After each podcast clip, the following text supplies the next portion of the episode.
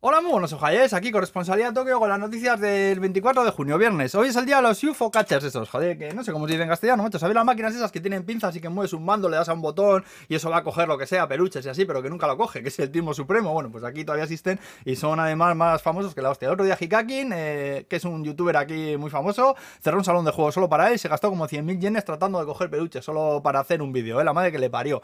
Chachos, qué envidia, suscribiros a YouTube para que pueda yo también vivir de hacer gilipolleces de estas en vez de compilar joder. En fin, vamos al chimichurri. Japón, que ha anunciado ayuda humanitaria a Afganistán por el terremoto. Luego, en una ciudad de Hyogo, un señor ha perdido un pendrive con toda la información personal de todos los residentes. Casi medio millón de personas. ¿eh? Dice que se fue a un izakaya, que pimpló alcohol ahí, se despertó a las 3 y media de la mañana en la calle tirado y le habían mangado el bolso con USB y con toda la pesca. Ojo a la seguridad informática. ¿eh? Información de cuentas bancarias, impuestos pagados, ayudas recibidas y tal en un pendrive en el bolsillo de un pelano borracho. Aprende a gestionar datos Amazon, joder.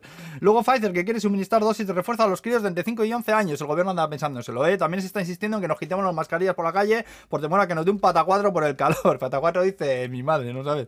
Y luego en Yamaná se han denunciado el robo de unos 5.000 melocotones. Ya van casi 15.000 en lo que van este mes. Y bueno, ahora está la policía también asociación, asociaciones de vecinos eh, a turnos vigilando. También ha suspendido a un oficial de 50 años de las fuerzas de defensa japonesas porque le dijeron que para el desayuno eligiese arroz o pan y cogió los dos. Tócate los huevos, ¿eh? Con las normas, también te digo. Tres días de suspensión. Pensaba que podía coger pan porque solo cogió media ración de arroz, dijo. Pero mierdas es esto, darle pan al hombre que coma todo lo que quiera. Joder, ya lo pago yo. ¿Qué más dará?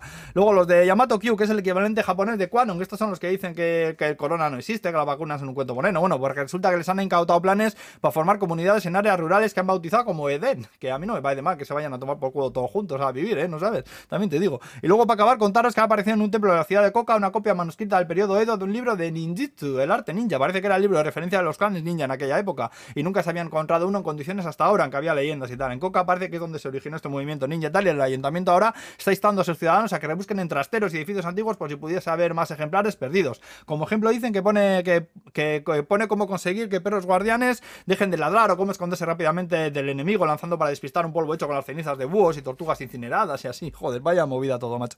Ahora pues, que no me da tiempo más. Buen fin de semana a todos, agur.